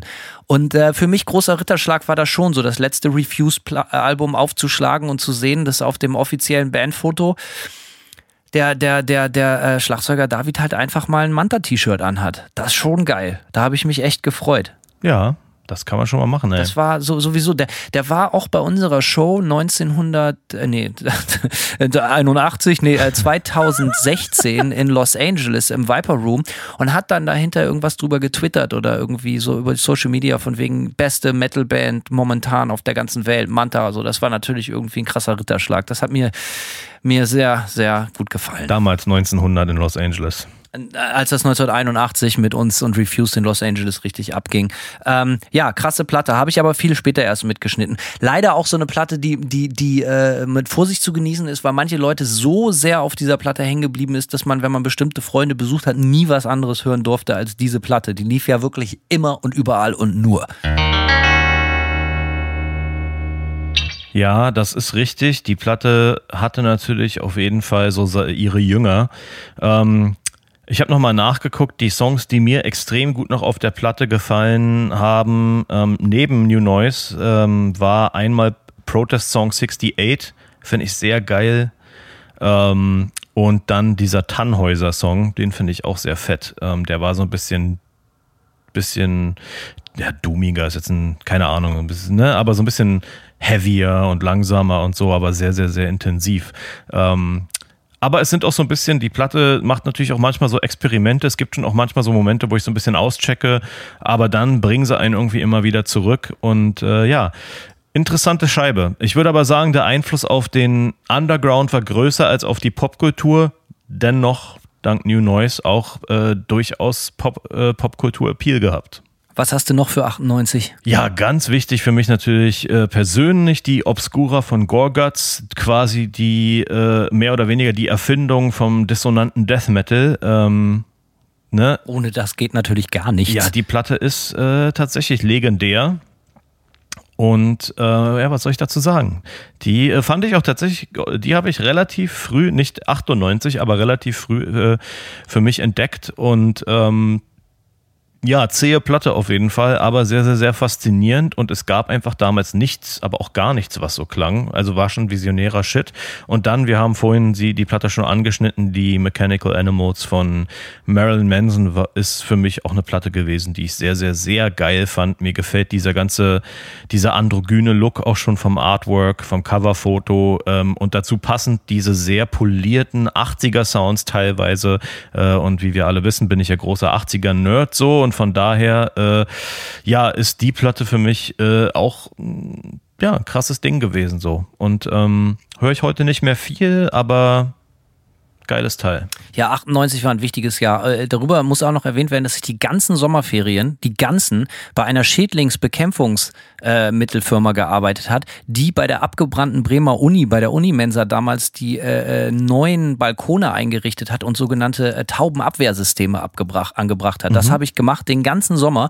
Und ich habe den ganzen Sommer gearbeitet und jetzt halte ich fest, um mir hinterher eine zweimal 15 äh, Bassbox für meinen Bass äh, Hardke Bassamp kaufen zu können. Den ganz sechs Wochen lang bin ich jeden Morgen um sechs aufgestanden, also äh, außer manchmal am Wochenende ähm, und habe gearbeitet für ganz ganz wenig Geld, um mir diese eine Bassbox kaufen zu können. Gesagt getan. Ähm, steht heute bei Basi im Keller. Wir wissen nicht, ob sie noch funktioniert.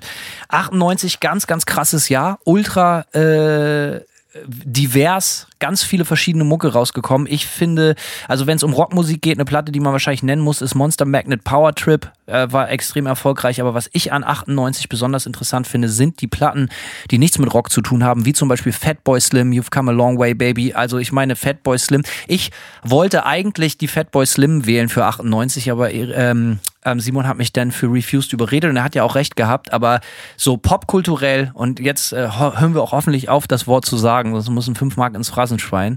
Ähm, so mainstreamig hat Fatboy Slim dieses ganze Breakbeat-Ding auf, auf äh, äh, Big Beat, sorry, Big Beats äh, auf die Bildfläche gebracht und hat äh, äh, extrem was bewirkt. Also der war ja so krass erfolgreich. Fatboy Slim äh, Massive Attack, ich weiß nicht, wie das Album vom 98 hieß, aber es ist auch so ein bisschen ihr Blueprint-Album, wie ich finde. Ja. Er, Moon Safari, ein unglaubliches Album. Ich find, bin großer Air-Fan. Ich mag Luft auch. Und Hello Nasty von, äh, von, von, von den Beastie Boys, auch krasse Platte. Mega Erfolg hat. Ja. Ja, al- also äh, 98 finde ich insbesondere interessant für alle Sachen, die ja passiert, die nicht Rock waren. Ähm, also gehen wir weiter zu 99 und äh, katapultieren uns ins letzte Jahr. 99 habe ich auch nur geile Erinnerungen, aber ich erspare euch meine ganze private Scheiße hier ständig. So. Ja, 99 würde ich sagen, war das Jahr des New Metals. Wir haben in, uns ist äh, aufgefallen, wie viele sehr, sehr, sehr populäre und erfolgreiche New Metal Platten 99 rauskamen. Da wäre zu einem zu nennen die Issues von Korn, das selbstbetitelte Album von Slipknot äh, und die Platte, die wir auch wenn keiner von uns beiden sie mag, ausgewählt haben, stellvertretend für 99, nämlich Limp Bizkit, Significant Other. Korrekt. Das war unsere Wahl für 99 als äh, Man kommt an Fred Durst und seinen, äh, äh, seinen, seinen Kollegen nicht vorbei, leider. Es ist einfach so. Nichts hat 1999, also gerade, wir reden nochmal über den absoluten Mainstream, ja leider nicht nur muckemäßig, sondern halt auch so Outfit- und Stylemäßig so geprägt äh, wie, wie äh, äh, Limp Bizkit und der ganze, ey, guckt euch alle diese Dokus, die schießen gerade wie, wie, wie Blumen aus dem Boden. Ähm, bei HBO und wo, was weiß ich, äh, Woodstock 1999 äh, ist eine Reise wert. Also, du hast das alles gesehen, Simon, oder? Ja, ich habe die Doku-Serie kurz, äh, kürzlich gesehen. Ähm, interessante Nummer. Ich finde das Narrativ teilweise ein bisschen schwierig, weil auch viel versucht wird. Das Narrativ. Bitte? Das Narrativ, das Wort gefällt mir sehr gut. Ja, gern geschehen. Das Narrativ finde ich schwierig, weil es äh, versucht, viel Schuld auch den Bands zuzuschieben, ähm, was ich so ein bisschen Free Fred Durst. Ja, genau.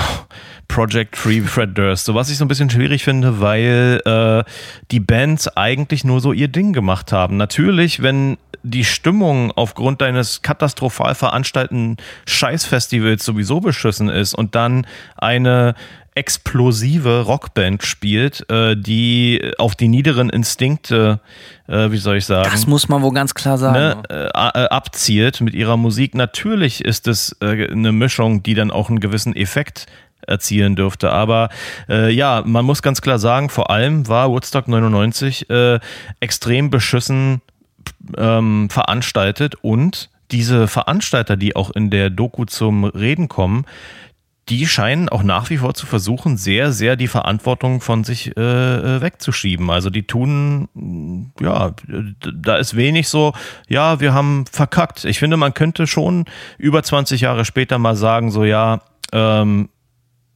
die ganze Nummer hier haben wir verschissen, haben wir in den Sand gesetzt so und äh, ja, aber passiert irgendwie gar nicht so richtig. Es ist äh, ziemlich interessant. Ähm, muss man, sollte man sich ansehen auf Netflix, seine eigene Meinung so ein bisschen drüber bilden. Es ist doch trotzdem sehenswert so und diese Dynamiken, äh, gerade auch Limp Bizkit und dieses Publikum, was da auch war auf diesem Woodstock 99. Ne? Also es ist jetzt hier kein, kein Alternativpublikum. Das waren halt vor allem so Extrem maskulin. Ja. Also Bros. Halt einfach so richtiges Mackertum. ja, halt. Weiße College-Prolls, so, ne, muss man ja, sagen. Im richtig großen Stil. Ja, mit, mit so spiky blonden Haaren und äh, die. Die sahen halt alle aus wie der Sänger von Crazy Town. Das sind ganz tolle Menschen halt. Ja, oder auch wie Fred Durst. Die sahen alle äh, gleich aus im Grunde genommen. Und Keiner ist so schön wie Fred Durst. Also das müssen wir ganz klar festhalten. Aber sie, es geht in die ähnliche Kerbe, wird da ganz klar geschlagen. Absolut, so, ja. Äh, ist das die Doku, wo auch Moby zum Reden kommt? äh, ich weiß es. Moby war da ja auch. Äh, Ich, es gab auf jeden Fall eine Doku, wo Moby zum Sprechen kommt, die hat mir sehr gut gefallen. Denn Ich hasse ja Moby, es ist bekannt. So, ich verachte Moby. So, äh, und dann bekomme ich da an, da steht mein Name nicht mal auf dem Plakat und so. Und es geht nur um, immer wenn Mo Moby das Maul aufmacht, geht es nur um ihn selber. Äh, wer auf jeden Fall zu Wort kommt, was dich freuen dürfte, ist Fatboy Slim. Der nämlich. Siehst du mal? Äh, krasse Story kann ich ja hier, ich spoilere das jetzt einfach mal, wenn ihr die Scheiße nicht geguckt habt, euer Scheißproblem. Äh, während, ding, ding, Spoiler Alert. Während, genau, hier ist der Spoiler Alert, der etwas patzige. Äh, während des Fatboy Slim Sets rollt ein Van langsam durch dieses Zelt, in dem der spielt. Ähm, und Äh, die Stimmung ist sehr, sehr weird so. Ähm, war das nicht, ich glaube, es war sogar nach dem Limp Bizkit Set irgendwie so, ja. Da hat sich dann diese ganze Energie im, nennen wir es jetzt einfach mal, Hanebüchen Techno-Zelt dann bei Fatboy Slim so ein bisschen entladen und da rollte dann irgendwie so ein Van durchs Publikum und einer der Security-Kräfte hat wohl die Tür hinten aufgerissen und da wurde ein minderjähriges Mädchen drin vergewaltigt in dem durchs Publikum rollende Van, Alter richtig abgefuckter ja, das ist Scheiß. die fetzige Stimmung auf einem großen Festival. Wer kennt es nicht, wer liebt es nicht? Also das ist, ist ja wirklich völlig asozial, Alter. Es ist richtig Ja, crazy auf jeden Fall, ja. mega krass und das ist ja nicht nur eine von diesen ganz fürchterlichen Geschichten so und äh, man muss ganz klar sagen, die Musik dieser Bands haben aber schon natürlich dieses äh, unglaubliche Prolltum halt absolut angefeuert. So, ne? Und das wusste Fred Durst natürlich auch. Der wusste ja um sein Publikum und wie die dem aus der Hand fressen. Also, ne, dem jetzt die Schuld zu geben, ist natürlich ein bisschen äh, kurz gedacht, aber also ich glaube schon, dass das von dieser unglaublich ähm, prollig macho Mucke schon extrem angefeuert wurde, die ganze Nummer. Das kann man, glaube ich, sagen. Aber sag mal, du bist doch eigentlich ein selbst, selbst, äh, erkannt, selbst ernannter Prolet. Da müsste doch eigentlich eine Biscuit genau dein Ding sein.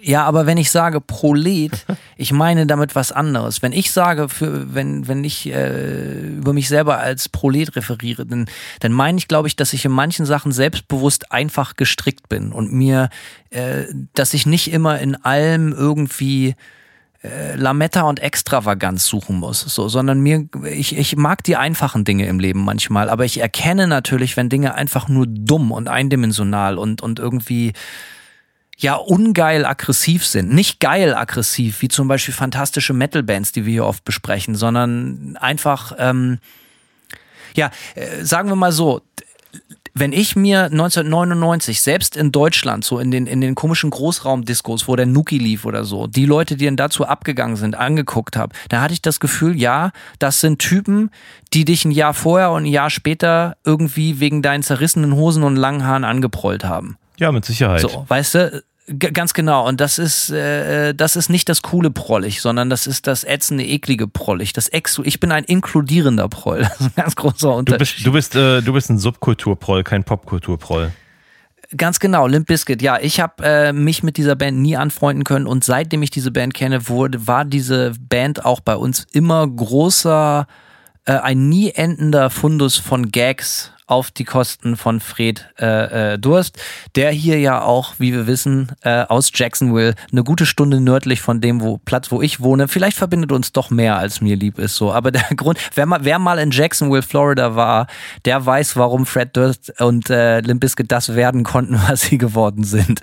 Ja, Jacksonville hat nicht so viel zu bieten. Ähm, aber ganz ehrlich, das war, also wir haben die Platte gewählt, weil sie damals wahrscheinlich die erfolgreichste Platte, New Metal. ja, New Metal Scheibe war. Langfristig, glaube ich, hat wahrscheinlich Slipknot äh, mehr Relevanz, oder? Die Band scheint ja noch immer. Die hat halt heute noch Relevanz. So, das Genau. ist ein großer Unterschied. So, und die machen ja, also ich kenne mich mit Slipknot nicht aus, aber so wie ich das verstehe, machen die ja heute auch noch gute Musik. Also ich meine, wann Also hat sie machen Musik. äh, Limp Bizkit das letzte Mal einen, einen guten Song rausgehauen? So, also Limp Bizkit sind ja auch eher so äh, so eine Jahrmarktvorstellung heutzutage. Ne? Ich habe mir die vor ein paar Jahren stand ich mit Fred Durst mal auf der Bühne, aber dann haben wir ein tolles Lied zusammengesungen. Nee, das klingt jetzt falsch, sondern ich stand am Bühnenrand.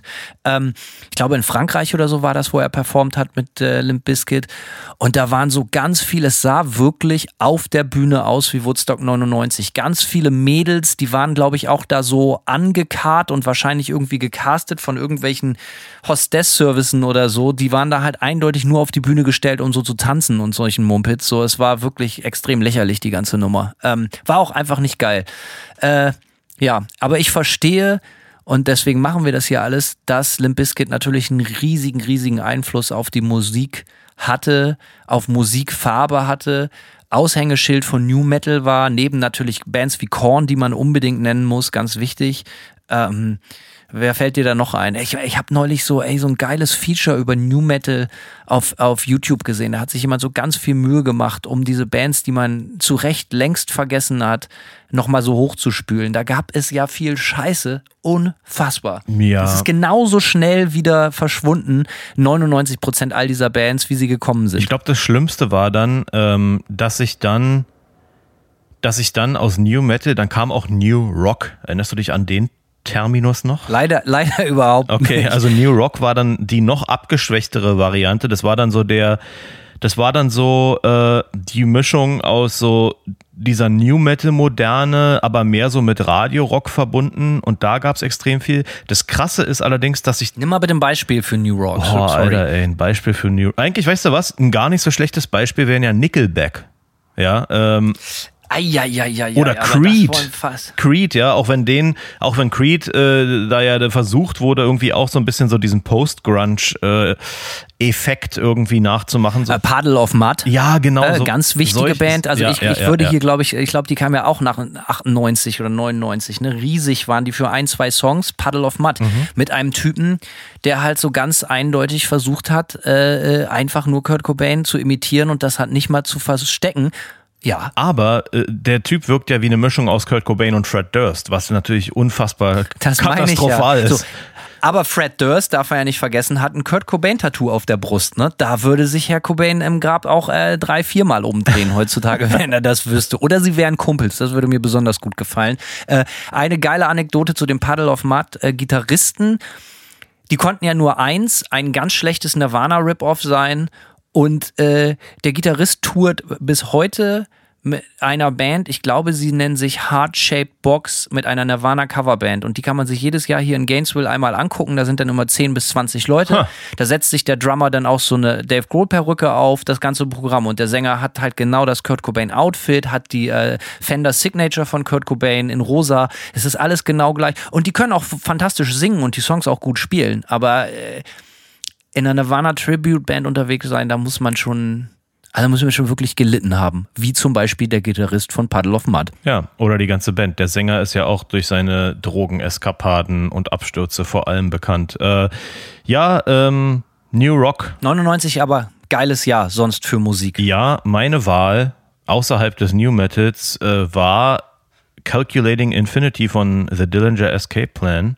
Ähm, natürlich auch für mich eine ganz krass prägende Platte gewesen, was so chaotische Frickelmusik äh, anging, die so irgendwie aus dem Hardcore-Dunstkreis kam, aber musikalisch mit Hardcore eigentlich gar nichts am Hut hatte oder sehr, sehr wenig. Ähm, ja, äh, das ist so die eine Sache, die ich mir 99 noch rausgeschrieben habe als, als wichtige Scheibe. Aber sonst ähm, habe ich nicht viel. Was hast du denn noch? Das wird dir gefallen, haben wir vorhin schon eben angekratzt. Ich habe äh, Silvershare mit Neon Ballroom. Oh ja, sehr geil. auch eine Platte, eine Band. Ich, ich bin, also ich persönlich bin ja größter Freund der, ich, also äh, Spoiler Alert hier, auch Simon und ich sind beide unglaubliche Silvershare Fanboys. Ich hatte das von Simon überhaupt nicht erwartet, haben wir neulich in einem unserer endlosen Gespräche durch Zufall rausgefunden. Silvershare, riesiger Fan, Simon auch. Machen wir vielleicht auch mal irgendwas zu. Ähm, ich bin ein großer Fan von der 95er Frogstorm, weil das so ein richtig naives Debüt ist und auch von Kindern für Kinder.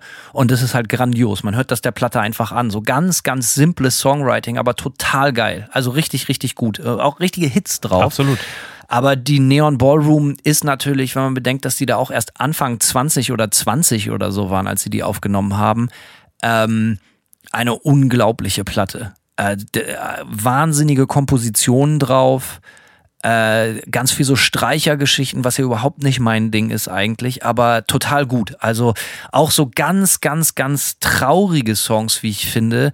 Also die mir damals so in meine latenten Teenager-Depression wirklich hart ins Rückgrat gegrätscht haben teilweise. Also die haben das wirklich drauf gehabt mit der Platte, so ganz, ganz finstere Stimmung zu machen. Und äh, die Platte ist mir in Erinnerung geblieben, Neon Ballroom Silvershare 1999. Ja, sehr geile Platte. Um, wo wir gerade beim Thema Silverchair sind, ne, ähm, wir haben auch in unserem Gespräch uns darüber unterhalten, wie die zur Frogstomp, ähm, ne, wo die ja wirklich halt noch Kind, muss man ja ganz klar sagen, wirklich Kinder waren, wie die auch dann um die Welt geflogen worden sind und zum Beispiel in New York bei irgendwelchen MTV äh, Music Video Awards oder so Awards irgendwo auf dem Dach gespielt Auf- haben, kann man sich auf YouTube angucken. in New ja. York auf so einem Vordach äh, irgendwie, ja, während unten der Verkehr äh, rumfährt, aber dann auch so Fans hinter so Zäunen stehen, die ganze Straße runter so. Und das muss man sich einfach mal, das muss man sich einfach mal überlegen, Alter. Äh, das ist eigentlich unvorstellbar. Und ich kenne auch ehrlich gesagt kein anderes Beispiel in der Musik, Gitarrenmusikgeschichte, was so vergleichbar gewesen wäre. Ähm, vor allem, so früh, ja, dass sowas heutzutage, ja, nennen wir jetzt mal so Sachen wie Tokyo Hotel oder ja, Sachen, die dann später passiert sind, wo dann so jüngere Kinderbands, nennen wir es jetzt einfach mal so, irgendwie mal so ein, so ein Popkulturerfolg hatten, klar. Aber äh, Silverchair fand ich schon, war eine sehr, sehr, sehr außergewöhnliche Story und ja, die Frogstorm klang noch sehr die klang auch sehr so ein bisschen wie eine, eine viel zu gute Schülerband so, aber wenn man jetzt mal guckt, die Freak Show, und das war 96, da waren die auch noch nicht alt, das ist jetzt... 97. Ach ja, 97, meine Güte. 96, 97, Hauptsache Italien, Alter. Ähm, ja. die war ja...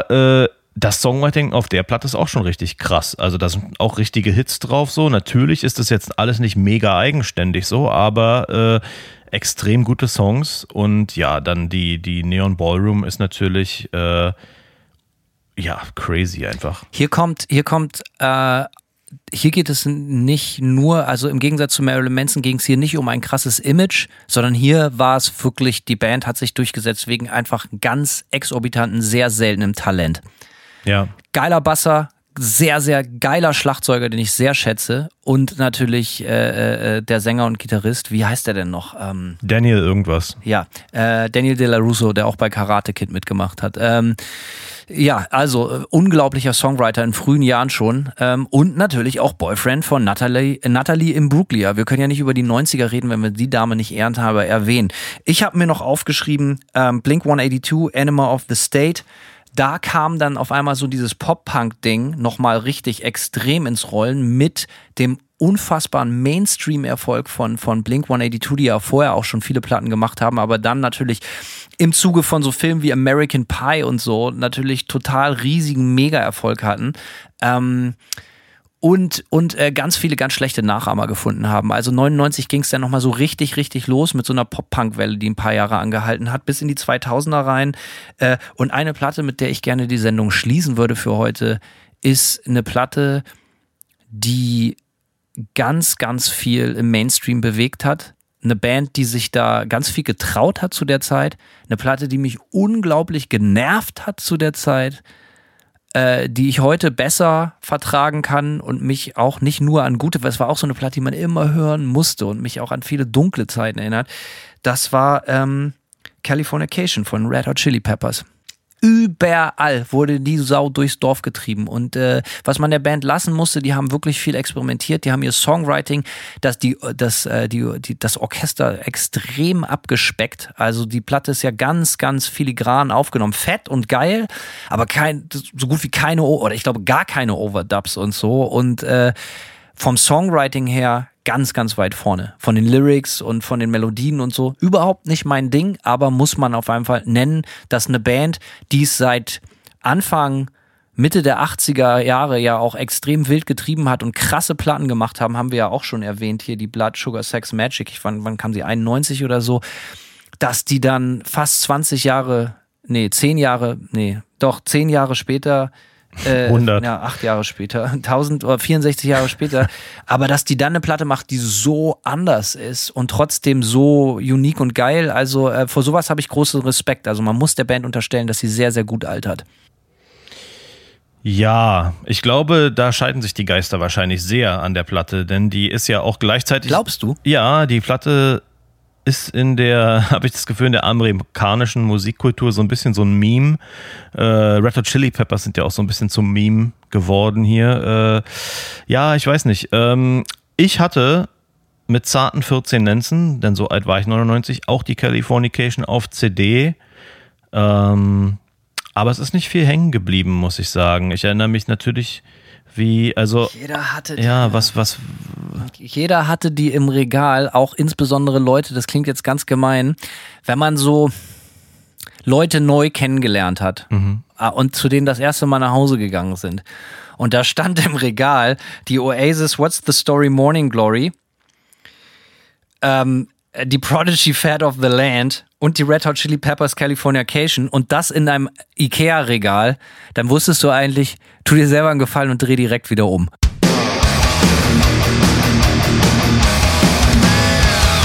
Wollen wir jetzt mal nicht die äh, Nevermind von Nirvana vergessen, die da oft daneben stand? Selb selbstverständlich. Also so, ne, das sind, das sind eigentlich die Leute, die eine CD-Sammlung, die aus zehn CDs besteht und genau diese darin haben, die ich eben genannt habe. Das sind auch die Leute, die sich Kunst bei Ikea kaufen, diese fertigen Bilder und an die Wand hängen. So, die sich auch so, ja, so Postkarten, wo so drauf steht Freundschaft oder so, an den Kühlschrank hängen. Live, love, love. Ja, genau. In diesem Haus streiten, vertragen und umarmen sich. Äh, und dann kommt der Familienname und so. Da wollen wir jetzt gar nicht drauf eingehen. Alter Simon, eine verrückte, emotionale Achterbahnfahrt, eine Zeitreise durch das vielleicht beste Jahrzehnt aller Zeiten, wenn es nach mir geht. Ähm, danke dafür, dass du mich mitgenommen hast. Ja, gern geschehen. Ich mache ja gern den Zugführer in die 90er, durch die 90er. also war geil. Also ich hoffe, den Leuten hier, euch hat es auch Spaß gemacht. Schreibt mal in die Comments, was für euch äh, wichtige 90er Jahre Platten waren. Wir äh, wissen ja immer gern, also wir kriegen ja von euch eure ganzen, wie sagt man, eure ganzen demografischen Daten sind für uns ja wichtig, damit wir sie an andere expandierende Firmen, Nachwuchstalente wie Amazon und so weiter verkaufen können. Müllermilch. Dementsprechend immer, ja, immer in die äh, Comments peilen, äh, äh, reinstylen was ihr denn so geil fandet von den 90ern und was davon übrig geblieben ist und äh, was gut gealtert ist und was weniger gut gealtert ist. Simon. Hanno, was machen wir jetzt nach diesem Hattrick von, von Folgen in, im Einwochentag? Ich weiß gar nicht, ich bin ganz, ich, ich bin ganz ausgebrannt. Ich mache mir erstmal hier wieder meinen Rapid Fuse Kleber auf. Ich nehme nochmal eine Nase und dann melde ich mich später, okay? Klingt gut, so machen wir das, Hanno. Simon, Peace, bis später, ciao. Ciao.